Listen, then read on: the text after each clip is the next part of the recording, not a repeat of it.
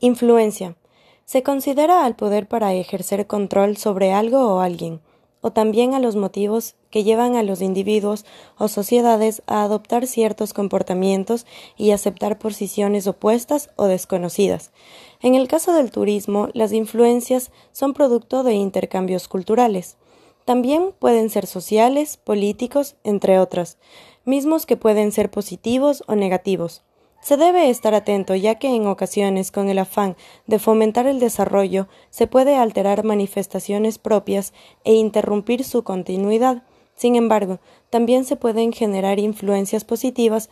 Para ello es importante ejercer una planificación adecuada, realizando diagnósticos técnicos y de campo, estableciendo modelos de gestión previamente analizados para cada territorio e implementándolos a través de equipos multidisciplinarios. Por ejemplo, el deseo de una población local de abandonar tradiciones ancestrales y sustituirlas por costumbres occidentales.